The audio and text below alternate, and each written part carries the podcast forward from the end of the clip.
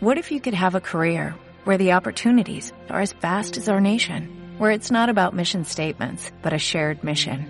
At U.S. Customs and Border Protection, we go beyond to protect more than borders, from ship to shore, air to ground, cities to local communities. CBP agents and officers are keeping people safe. Join U.S. Customs and Border Protection and go beyond for something far greater than yourself. Learn more at cbp.gov/careers. Tenemos en línea al analista político, diría preferido por estos días, seguido por mucha gente, consultor en opinión pública, Jacobe y Asociados, conferencista. Hola Jorge Jacobe, buenos días. Acá te saludamos con Juan Curuchet. ¿Qué tal? Buenos días, ¿cómo están? Gracias por esa presentación amable. Bueno, es que estamos diciendo la verdad. Estás merecida. Viste, los uruguayos dicen merecida. Bueno, pero, viste, yo la verdad es la verdad. Yo te agradezco bueno, mira, ¿sabes qué es lo primero que te queremos preguntar? En esta última encuesta de opinión pública, el título es Amar la grieta y dudar del voto. A ver, expláyate, por favor.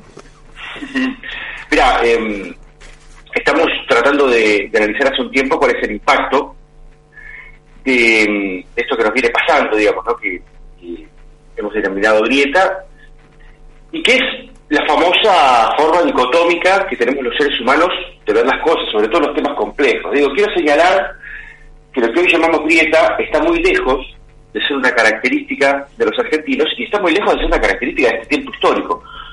Siempre, siempre los humanos hemos pensado las cosas y sobre todo la configuración de las identidades en términos de pares y opuestos, ¿sabes?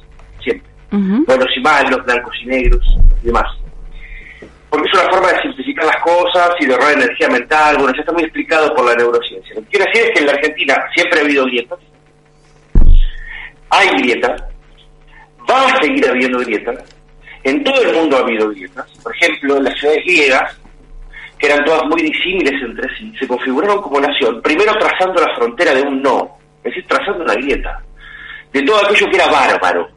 Eso era más diferente que las diferencias que podían tener entre ellos. Y la frontera usualmente en la antigüedad podía ser el idioma. ¿okay? Hoy, son otras diferencias. Cuando un ser humano en términos individuales atraviesa la etapa de la, adolescencia, lo que hace es generar lo mismo, trazar una frontera de lo que no es y después define lo que es. Entonces, esto es, es siempre así. Ahora, la suerte de un grupo, la suerte de un colectivo, va o está determinada por el nivel de madurez o de inmadurez con la cual los individuos que componen ese grupo pueden transitar la grieta. Es decir, nosotros podemos ser un grupo de gente que nos matamos entre nosotros a la hora de resolver una diferencia, eso hemos sido los 70. Podemos ser un grupo de gente que mata simbólicamente al otro, eso somos hoy. Podemos ser un grupo de gente que discute entre sí, no se pone de acuerdo, eso sería un pasito más o podemos ser un grupo de gente que atiende a las razones del otro y trata de negociar. Para eso nos faltan unos cuantos kilómetros todavía. Esa grieta hoy la estamos viviendo con mucho salto y sin embargo la seguimos reproduciendo y la seguimos queriendo porque porque las cosas, aunque sean horrorosas, son atractivas para los seres humanos. Entonces, en esta última encuesta hemos encontrado algunos datos interesantes. Uno es preguntar, ha sido preguntarle a la gente de qué em, relaciones se ha distanciado por causa de la grieta política. ¿No sabes que el 41%, el 41% de los encuestados nos dice que ha perdido algún amigo? Que me parece un dato espeluznante, absolutamente espeluznante. El 26%, 26,5% nos dice que ha perdido relación con algún compañero de trabajo. El 17% que ha roto con alguna pareja eso hasta te diría que puede ser una buena noticia. Pero después viene otra serie de... una oportunidad, decís vos. Una oportunidad, por supuesto, hay que ver la oportunidad. Después hay 12% que dice que se ha distanciado de algún hermano, 8% de los padres y 3% de los hijos. Sí, muy llamativas las cifras, ¿eh? Muy, muy llamativas. Entonces digo, digo, insisto con esta idea, siempre vamos a tener dos posiciones respecto de cualquier discusión en un tiempo histórico, porque por eso somos una sociedad.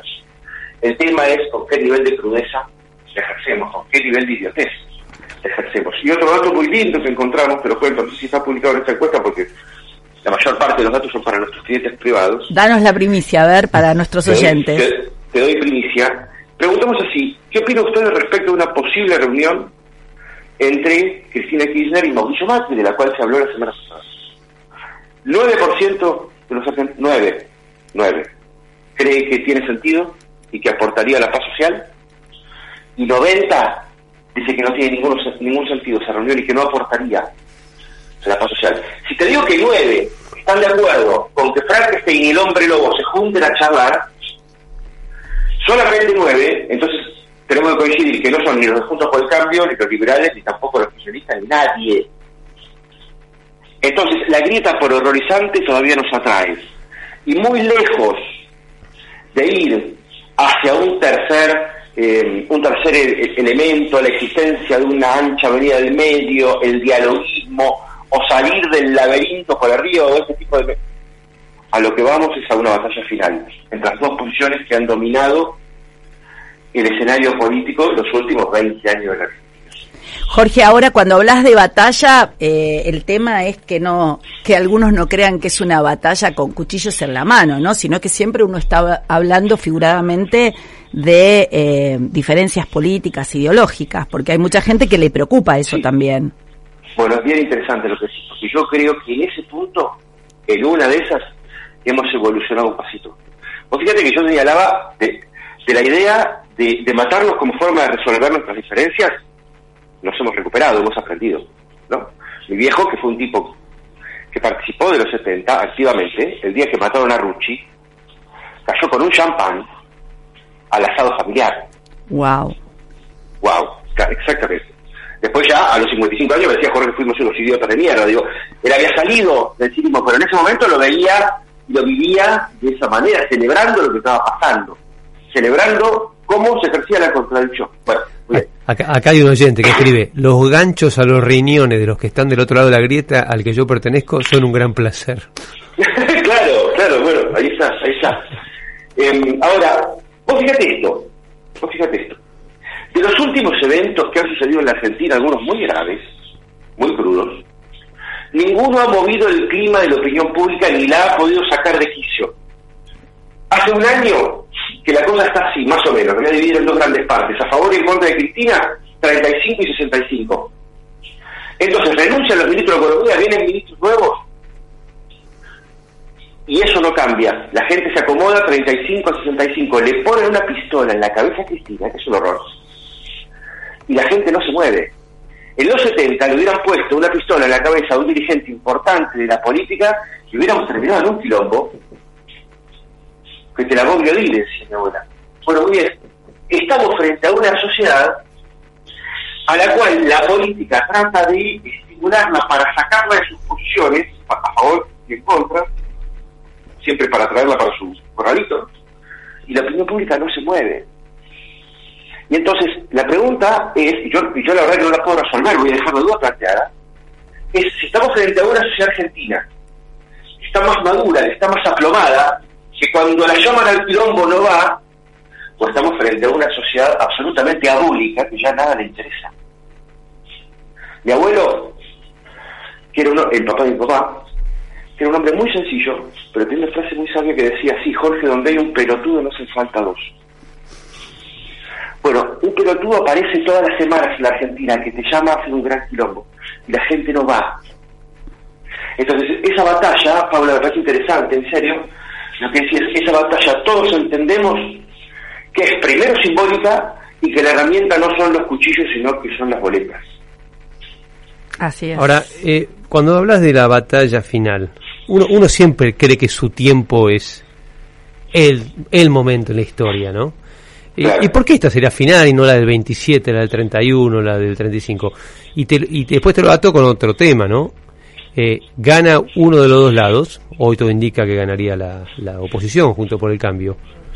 Eh, tampoco es fácil gobernar este país, eh, es muy difícil la, herencia, nuevamente vamos a escuchar mucho de la herencia recibida. entonces, ¿por qué sería final una derrota de kirchnerismo? Porque el eje de lo que está movilizando la política hoy, la política en términos emocionales, la política para los ciudadanos, es Cristina. Lo que está en el centro es Cristina. Es Cristina sí, Cristina no. Y la gente, a medida que se ha ido enojando con Cristina, o con el kirchnerismo, si querés en general, pero hoy representado por Cristina, ha sido capaz de votar a cualquier cosa. Macri ha sido un producto de ese enojo. Hoy representa el otro polo, representa una parte del otro polo, pero en definitiva lo que estimula para bien y para mal es Cristina. ¿Cuánto tiempo le queda a Cristina en la política? lo que yo me pregunto.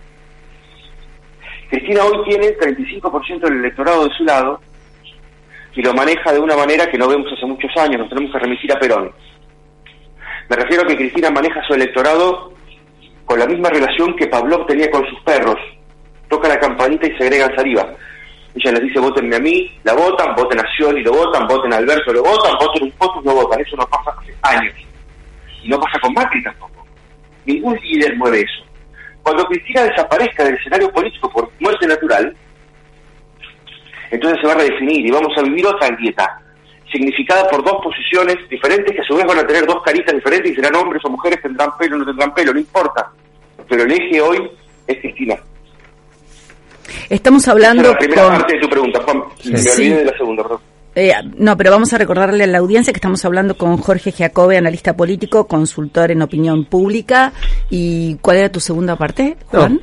porque es muy difícil gobernar a este país, que no está garantizado el, éxito del, nuevo gobierno, entonces me, cuesta hablar en términos de, batallas finales, pero bueno, has explicado un poco el concepto.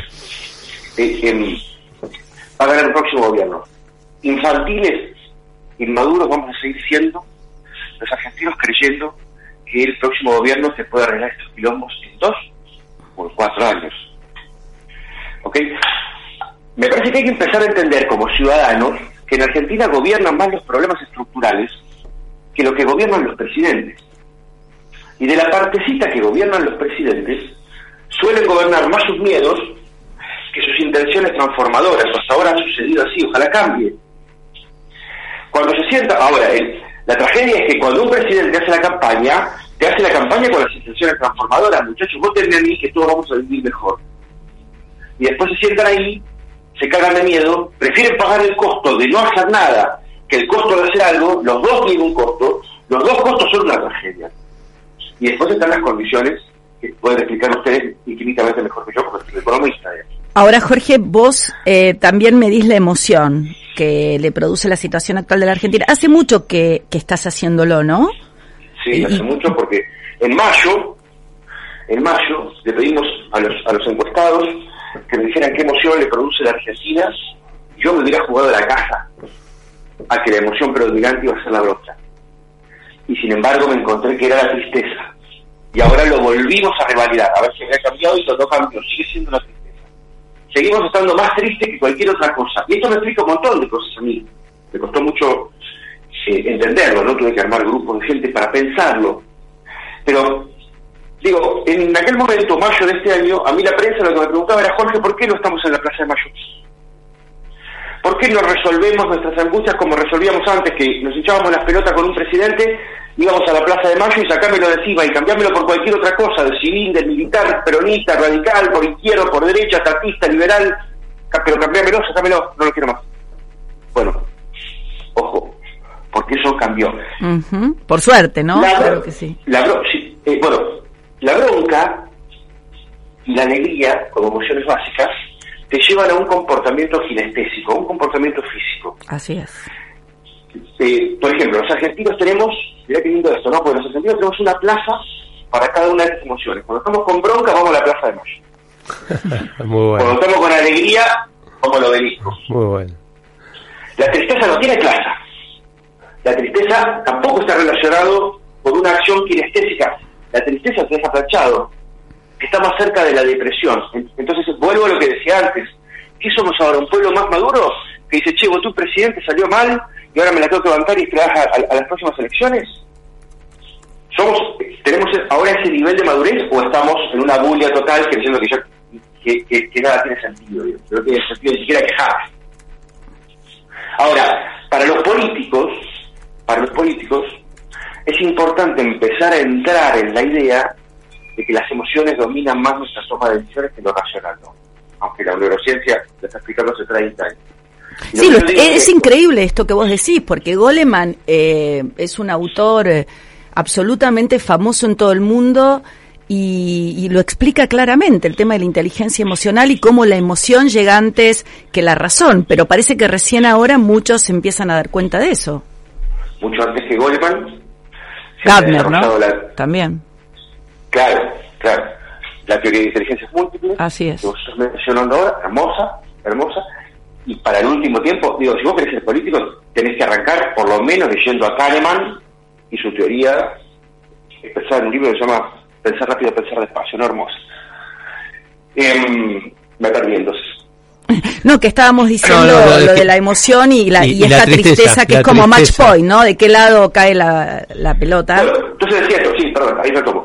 Entonces, el, el, próximo presidente va a ser aquella persona que pueda entender cuál es el estado emocional del grupo que tiene que liderar.